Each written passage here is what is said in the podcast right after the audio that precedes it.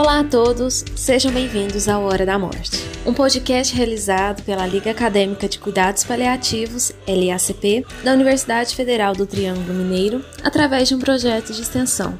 Meu nome é Joyce, sou acadêmica de medicina e diretora de ensino da Liga de Cuidados Paliativos. E juntamente com Daniel Pereira Rodrigues, enfermeiro, auxiliar de enfermagem, orientador e fundador da Liga de Cuidados Paliativos, trazemos esse podcast até vocês. Hora da Morte.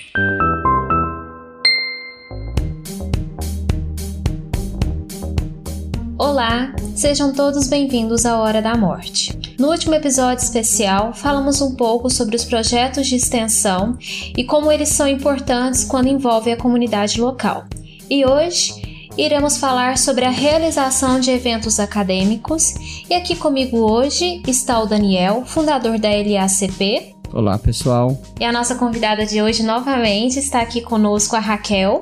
Oi, pessoal. Meu nome é Raquel, sou enfermeira, trabalho como profissional de saúde há 24 anos. Tenho especialização em algumas áreas, inclusive cuidados paliativos e docência, e trabalho hoje atualmente no Hospital de Clínicas da Universidade Federal do Triângulo Mineiro. As minhas funções não são correlatas a essa formação buscada em cuidados paliativos, humanização. Exerço hoje funções diferentes, mas continuo atuando, colaborando com a formação de novos profissionais de saúde através de eventos, através de convites à participação em, em aulas e oficinas, inclusive da Liga Acadêmica de Cuidados Paliativos, a Liga de Humanização Saracura e outras pessoas que me procuram. Procuro colaborar com o meu conhecimento e venho buscando agregar cada vez mais ferramentas para poder ajudar a formação desses novos profissionais.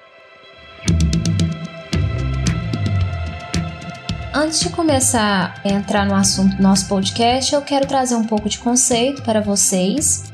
Os eventos acadêmicos são uma das maiores realizações de eventos na universidade. Eles podem ser criados pelos alunos ou pelo público interno da instituição de ensino. Como nosso foco são os eventos realizados pelas ligas acadêmicas, é importante ressaltar a diversidade do formato e duração dessas atividades. Tudo irá depender de qual objetivo que a liga acadêmica pretende atingir com tal evento. Tendo isso em vista, tais atividades podem consistir em palestras, seminários, painéis e workshops para aprofundar os conhecimentos específicos de uma disciplina, ou também podemos ressaltar outros formatos, como cursos, congressos, minicursos, jornadas acadêmicas, encontros de ligas, entre outros. Cada liga acadêmica possui um cronograma de eventos, que com o passar do tempo consegue trazer um resultado positivo ou não para os ligantes.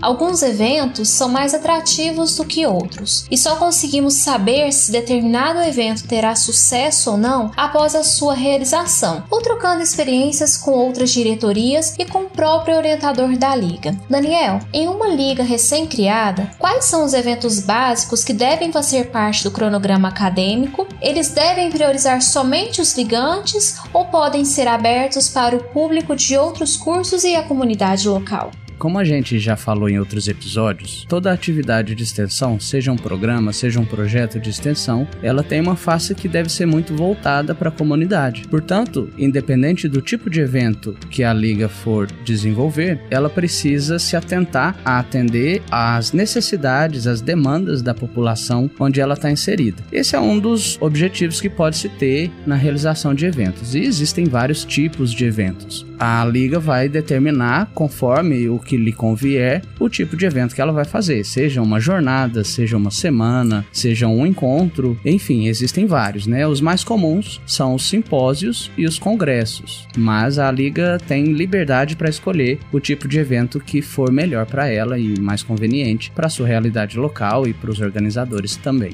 A parte de pesquisa e a escrita de artigos científicos também podem ser encaixados nesse contexto de participação dos eventos acadêmicos. Muitos ligantes possuem desejo de serem mais ativos e de terem mais autonomia sobre as produções acadêmicas, mas muitas vezes não sabem por onde começar e se determinado assunto é relevante ou não para escrever um resumo, um banner ou até mesmo um artigo. Raquel, eu sei que você ainda continua nessa parte de estudo, de envolvimento com as ligas acadêmicas. Qual seria a sua dica para quem deseja escrever sobre algum tema relacionado à liga acadêmica da qual faz parte?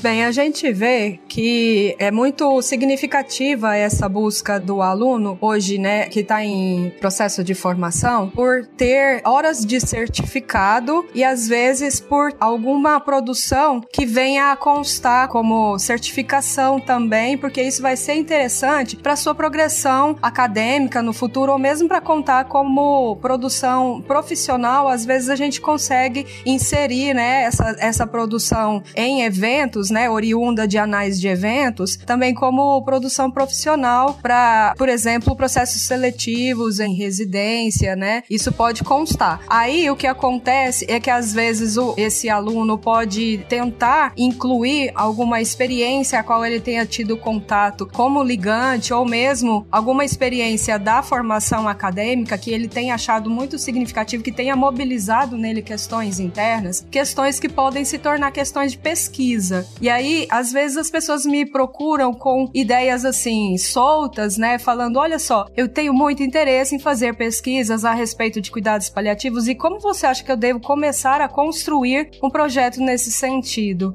E eu sempre tento trazer o aluno para esse envolvimento com a pesquisa desde o princípio, tentando puxar do aluno o que, que é que mobiliza o coração dele para que ele busque mais conhecimento a respeito daquilo. Porque, partindo do propósito de que a gente vai pesquisar aquilo que nos move, mas a gente precisa trazer também uma coisa que seja interessante para o crescimento da nossa prática, para o crescimento da ciência produzida a respeito do tema cuidados paliativos, então a gente precisa trabalhar esse aluno para que ele se torne um multiplicador não de conceitos rasos, né? Precisa trazer profundidade para isso, precisa trazer instrumentalização mesmo. Então eu tento trazer essa pessoa para isso, não para fala bonita de humanização, que também é necessária, né? Claro que é isso que é um grande atrativo para os alunos que estão em formação, para a sociedade em geral. A gente falar do quanto cuidados paliativos trazem qualidade de vida para as pessoas e para as famílias afetadas por doenças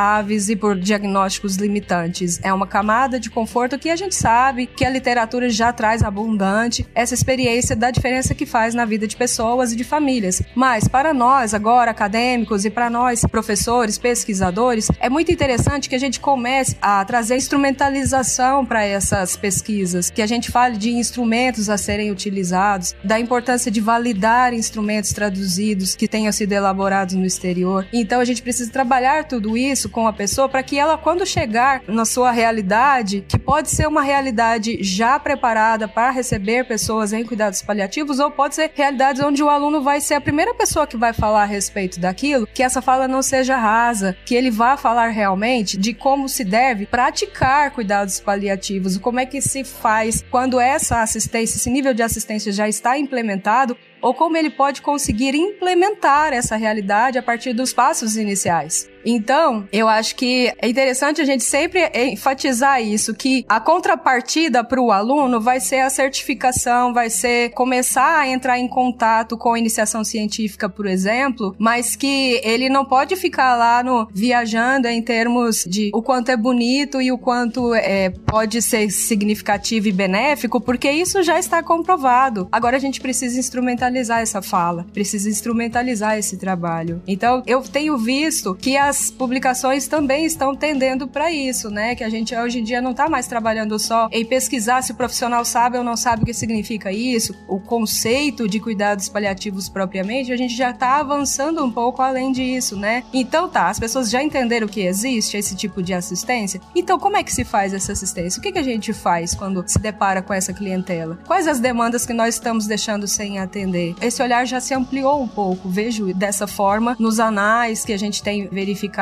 os assuntos que estão correndo, nas publicações que estão surgindo agora, nesse momento que, graças a Deus, estão vindo cada vez mais, né, a respeito desse tema. Vejo isso, que o aluno tem que ser sintonizado com o que está acontecendo no mercado de trabalho e com o mercado de publicações também, se ele tem interesse acadêmico, né, em seguir em frente. Então você meio que pega alunos que tem uma coisa abstrata na, na mente, você junta os pontinhos e você também preza pela valorização daquilo que é nosso, do nacional. Valorizar os nossos métodos e as nossas técnicas. Ah, certamente não só por valorizar, mas porque a gente precisa contextualizar. Em cuidados paliativos, a gente sempre vai direcionar para aquilo que faz sentido para a pessoa, né? Para aquela família atingida por aquele processo de adoecimento. Então, talvez um instrumento que tenha sido elaborado em Portugal, apesar de ter um idioma muito semelhante ao nosso, ele provém de uma cultura que é, às vezes pode pensar em alguns sentidos ali trabalhados naquele instrumento que possa não fazer muito sentido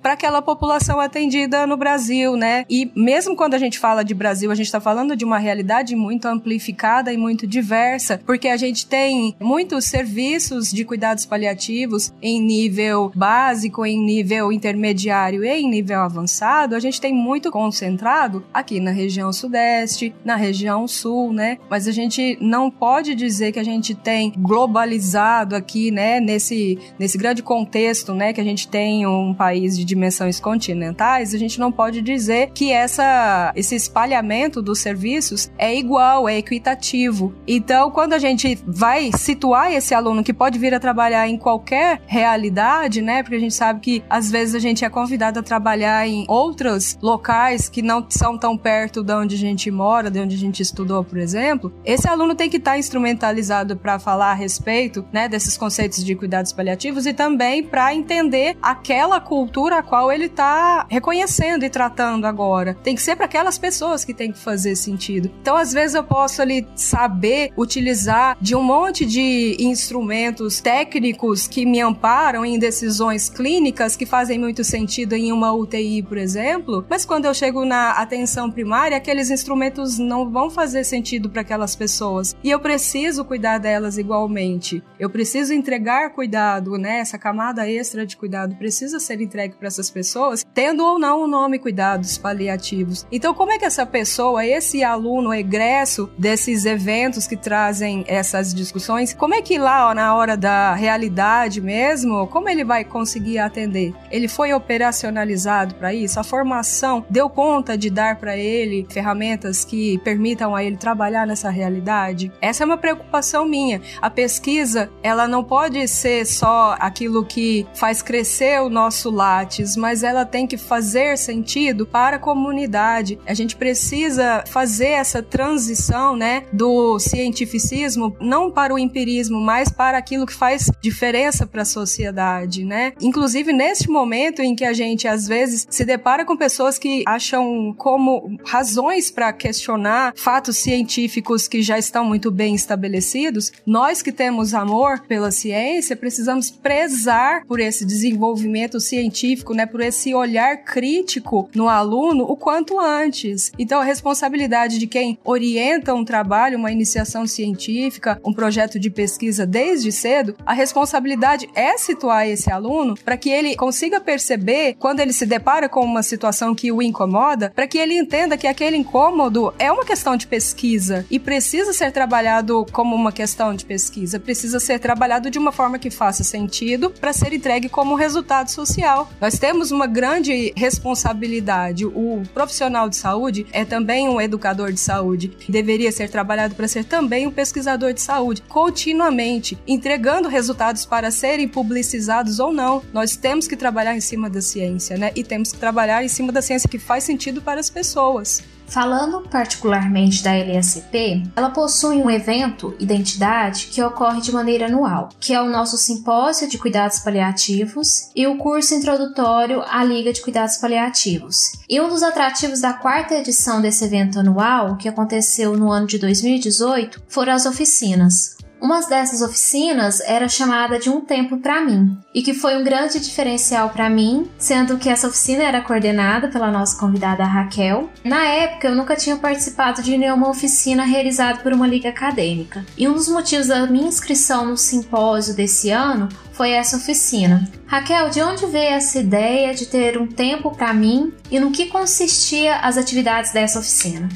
Quando a gente começou a organizar esse simpósio, essa edição do simpósio, tudo nos veio, né, para mim e para o Daniel, que estávamos ali encabeçando essa ideia inicial, né, esse primórdio mesmo de que tema nós vamos trabalhar no ano que vem e tudo. Essa questão do tempo foi uma questão significativa. Aí, quando o Daniel falou, olha, vamos fazer oficina e tal, e eu já tinha sido palestrante em dois eventos anteriores, então eu falei, então não, não vou ser palestrante nesse evento que é alívio. Vou fazer uma oficina só vou falar para poucas pessoas, vai ser uma coisa mais limitada. Surpreendentemente, foi a primeira oficina que fechou, que a gente conseguia colocar poucas pessoas dentro da sala, confortavelmente para o que eu tinha planejado. E aí, rapidamente, as vagas foram preenchidas. Eu fiquei muito feliz com isso, porque era uma proposta muito corajosa, né? As pessoas não sabiam o que ia acontecer ali. Era um tema muito inédito, porque as pessoas não se dão tempo para si próprias, né? Eu costumo dizer uma frase que eu devo ter ouvido em algum lugar e não registrei a autoria, de que a gente precisa se preocupar com quanto tempo na própria vida a gente se dedica a gente mesmo. Quanto de você tem na sua vida? Isso é uma questão significativa que a gente não se permite parar para pensar. Então, as pessoas que se inscreveram não sabiam o que ia acontecer ali. E aí, de repente, eu incluí ali, porque eu tinha feito uma coleta de dados com profissionais de enfermagem que revelaram, entre outras coisas, entre outras questões, revelaram que elas necessitavam muito ter um tempo onde elas pudessem olhar para si próprias de um jeito carinhoso, de um jeito cuidadoso. Então eu comecei a imaginar que ali tinham colegas meus, colegas que poderiam no futuro estar comigo num plantão muito ruim, difícil, e que essas pessoas se lembrassem que é permitido, é ok elas respirarem um pouco, se darem cuidado, se darem atenção para suas próprias necessidades para continuar continuarem cuidando. Então eu organizei algumas atividades que vieram desses lugares que me traziam conforto, como a escrita criativa, como a respiração consciente, como uma técnica de visualização criativa que eu utilizei trazendo as pessoas para um nível mais calmo, de ondas cerebrais mais calmas. E eu colhi resultados dessa oficina que me deixaram realmente muito feliz, muito entusiasmada de ver que as pessoas se entregaram efetivamente, se deram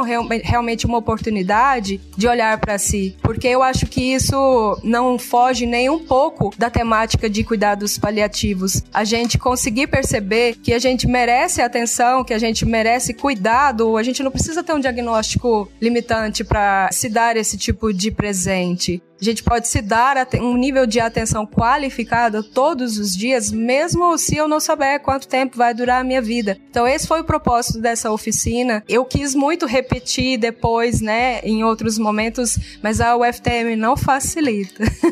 e a gente precisa criar um jeito de, de fazer isso, né, multiplicar isso. Acho que isso pode virar uma prática, sei lá, de alguma forma, né, pra gente colocar as pessoas desde a formação nessa sintonia, nessa página de que eu eu dou cuidado porque eu sou bem cuidado. E quando eu não consigo eu mesmo exercer o autocuidado, eu tenho uma rede de confiança de pessoas em volta de mim que também se cuidam muito bem. Pessoas bem cuidadas vão cuidar melhor, eu tenho certeza disso. Eu confio nessa rede, eu faço parte disso. Eu agrego qualidade também para esse grupo, porque eu estou muito bem cuidado, estou bem nutrido de mim mesmo. Então, é, eu acho que esse, isso a gente precisa trazer mais, sabe? Mais momentos disso para as pessoas. E é um ponto fora da curva, eu tenho certeza, mas teve adesão. Eu achei bonito isso, teve adesão. Na época, eu lembro que eu fui com umas duas amigas minhas, elas falaram assim: "Nossa, corre lá para fazer inscrição com as meninas da diretoria, que só tem mais duas vagas". Eu acho que eu peguei uma das últimas vagas que tinha e foi muito bom. Eu lembro que eu cheguei uhum. cansada da faculdade, falei assim: "Não, eu vou, hoje é o último dia". E era a parte prática que a gente tanto esperava e eu gostei muito, tá de parabéns, foi uma oficina maravilhosa. Continuando e falando ainda sobre a LACP, a nossa liga ela investe em estágios práticos. E eu acho que aí é que está a grande diferença entre ser ligante ou ser um aluno que assiste às aulas da liga. Quando os eventos são limitados ao campo teórico, não há um ganho produtivo para o estudante, e isso faz parte da liga. As atividades práticas são um grande benefício de se fazer parte de uma liga acadêmica, pois é aqui que o ligante ganha boas experiências. Daniel, os estágios práticos da LACP ocorriam de maneira quinzenal, né? Agora estão interrompidos por conta da pandemia. Como eles funcionam e qual é o maior benefício, na sua opinião, que eles podem proporcionar para os ligantes? Joyce, os estágios, na verdade, eles servem para que a gente consiga levar o aluno ligante ao campo onde ele realmente vai trabalhar, um dos campos, né? Que no caso é a unidade hospitalar, unidades de internação. E ali a gente tem diversas situações que fomentam a discussão. Infelizmente, a nossa ação dentro das unidades de, de, internação é extremamente limitada, uma vez que o hospital não nos dá uma abertura para que a gente possa até mesmo fazer proposições de cuidados. Então a gente não tem um suporte na retaguarda para que a gente consiga fazer isso. Mas para o desenvolvimento do raciocínio clínico, alinhamento de habilidades que foram adquiridas durante as aulas teóricas, retirada de dúvidas e até mesmo para fomentar uma discussão ativa e interdisciplinar, transdisciplinar, esses estágios que a gente chama de ensino clínico, eles são extremamente importantes. No meu ponto de vista, eles são o que solidifica um pouco mais o conhecimento que a gente aborda dentro da sala de aula, porque a teoria é só teoria. Mas o que você aprende lá na sala de aula só vai fazer sentido para você quando você perceber como você pode utilizar aquelas ferramentas. Pegando um gancho na conversa sobre as escalas que a Raquel mencionou, de que adianta você aprender uma escala na teoria se você não vir como é que ela funciona na prática, se você não perceber as dificuldades que ela apresenta, as peculiaridades que cada escala tem durante a sua aplicação. Existem duas escalas em cuidados paliativos que são extremamente parecidas, que é a PPE e a escala de Karnofsky. Mas na hora de aplicar as duas é que a gente consegue ter noção desses domínios que são diferentes em cada uma delas. E assim com todo o conhecimento que a gente adquire dentro da sala de aula. Ele só vai fazer sentido quando você conseguir aplicar ele e ver ele fazendo sentido na sua atuação profissional. Muitas vezes são coisas até pequenas que dentro da sala de aula não se dá importância, como por exemplo, um trabalho em grupo. Quando a gente propõe uma atividade em grupo, e os alunos precisam desenvolver essa atividade, eles não dão muita importância. Mas quando você leva eles para o campo de atuação e fala para eles desenvolvam um plano terapêutico atendendo a todas as dimensões desse paciente, querendo ou não, eles têm que conversar. E é aí que eles percebem a importância de trocar ideias entre si. Isso melhora muito, inclusive, a convivência dentro da sala de aula durante as aulas teóricas, melhora o contato entre eles, é um ganho em diversas áreas. É um ganho no sentido pessoal, porque você vai ampliando a sua rede de contatos, é um ganho intelectual, porque você começa a adquirir novos conhecimentos que, se você fica restrito somente à sua área de atuação, você não adquire. Então você consegue ter uma visão mais ampla do todo, noções de necessidades que de outra forma você não conseguiria ter. Essa é uma das principais importâncias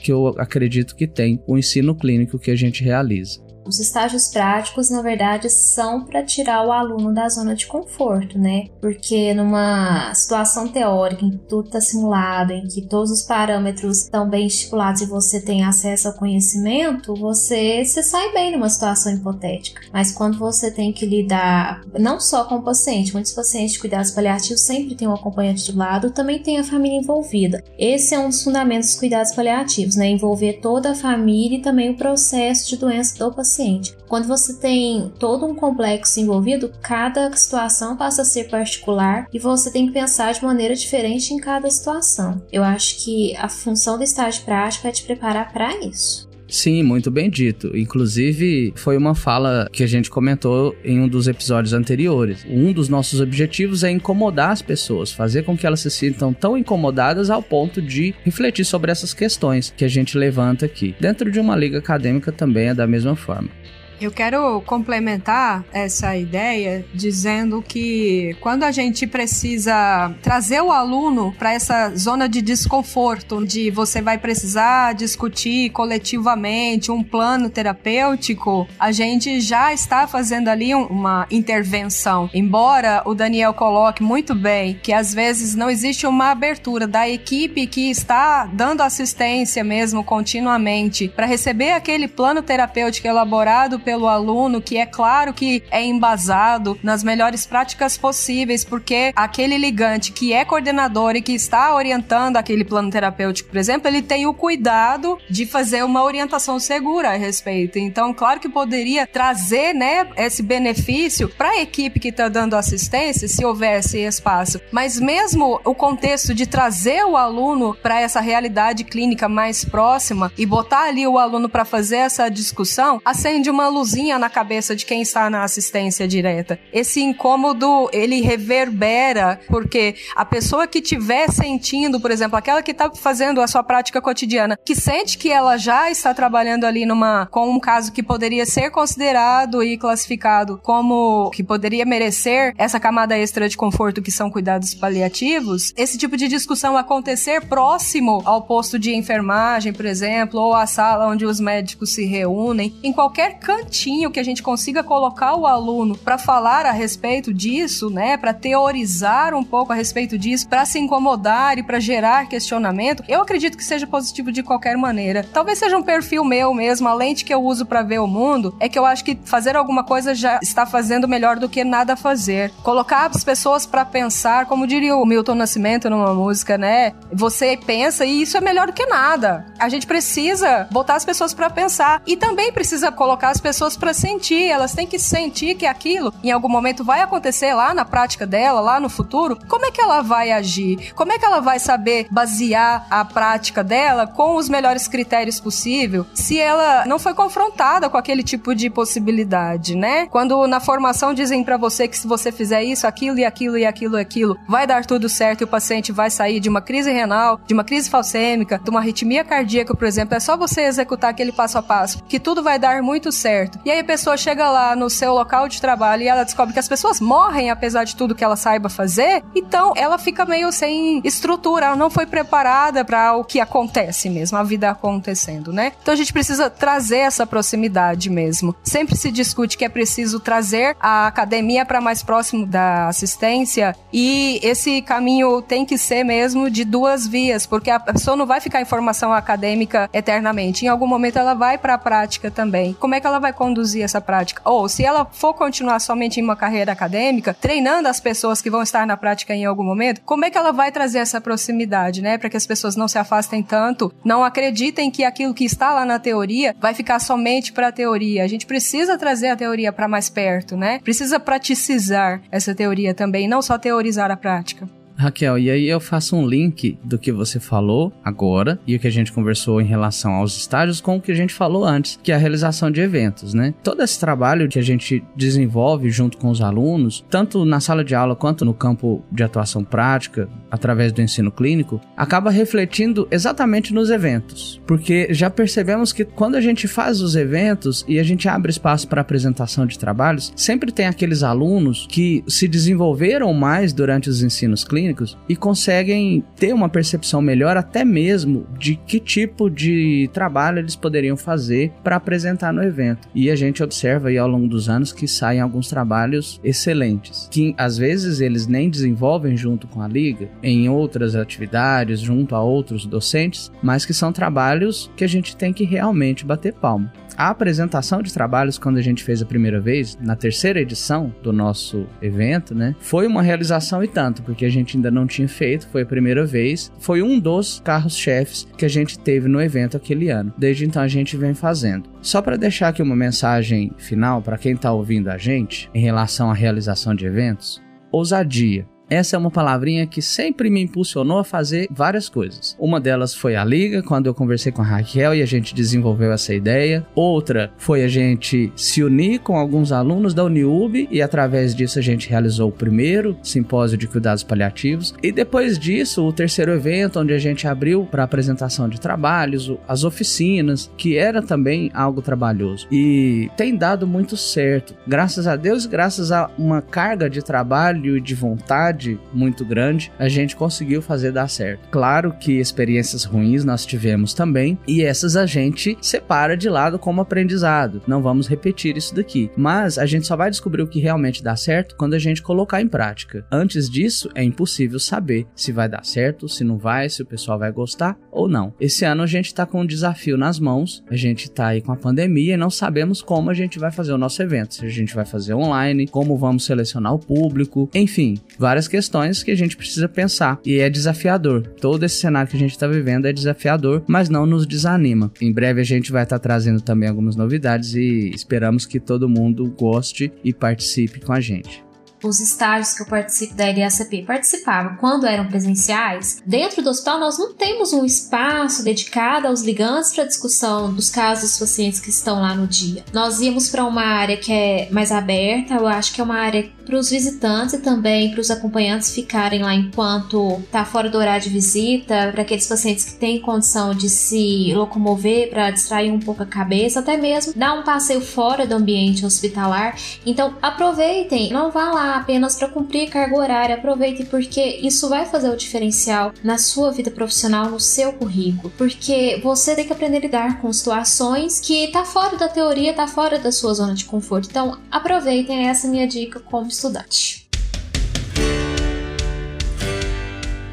E o episódio de hoje foi carregado de dicas, de compartilhamentos de experiências. Nós ressaltamos as várias modalidades que os eventos acadêmicos possuem. Eu quero agradecer muito o convite da Raquel por ela ter aceitado o nosso convite. Raquel, você quer divulgar algum evento que você está fazendo parte, alguma palestra que você está ministrando ultimamente? Tem algum trabalho seu importante que você quer divulgar no nosso podcast? Quando o Daniel me falou a respeito do desafio de fazer um evento online, me lembrei que a gente está tentando também pensar numa maneira e a gente realizar a segunda edição do Cafezinho da Morte Uberaba. A gente teve um evento presencial, né, que aconteceu antes da pandemia nos obrigar a ficar um pouco mais restritos ao nosso ambiente, esse ambiente virtual que realmente está é, nos colocando em contato com um novo normal, né? Não vai ter um normal antigo, a gente vai ter que criar novas formas mesmo, inclusive de ser interessantes, né? E despertar interesse nas pessoas em eventos onde não existe o contato físico, onde não existe coffee break, por exemplo, né? Então é isso, a gente tá pensando nessa nova edição do Cafézinho da Morte de uma forma que a gente consiga agregar qualidade mesmo, né? Não só para pessoas estarem ali cumprindo uma, uma tabela, né? Em mais um lugar de fala. Então, essa vai ser a nossa próxima empreitada aí. Achar um jeito de fazer um encontro não presencial, o mais caloroso e o mais inclusivo e mais seguro possível.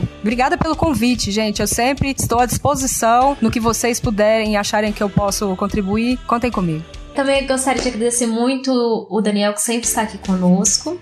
Obrigado, Joyce. E chegamos ao final de mais um episódio especial do Hora da Morte. Todas as informações de contato estão na descrição desse episódio. Fiquem à vontade para nos enviar sugestões e outras dicas por meio das nossas redes sociais. Na semana que vem retornaremos com outro episódio em que vamos discutir sobre o que não fazer na comunicação difícil. Agradecemos por nos ouvirem até aqui. Até semana que vem e que possam ter bons momentos.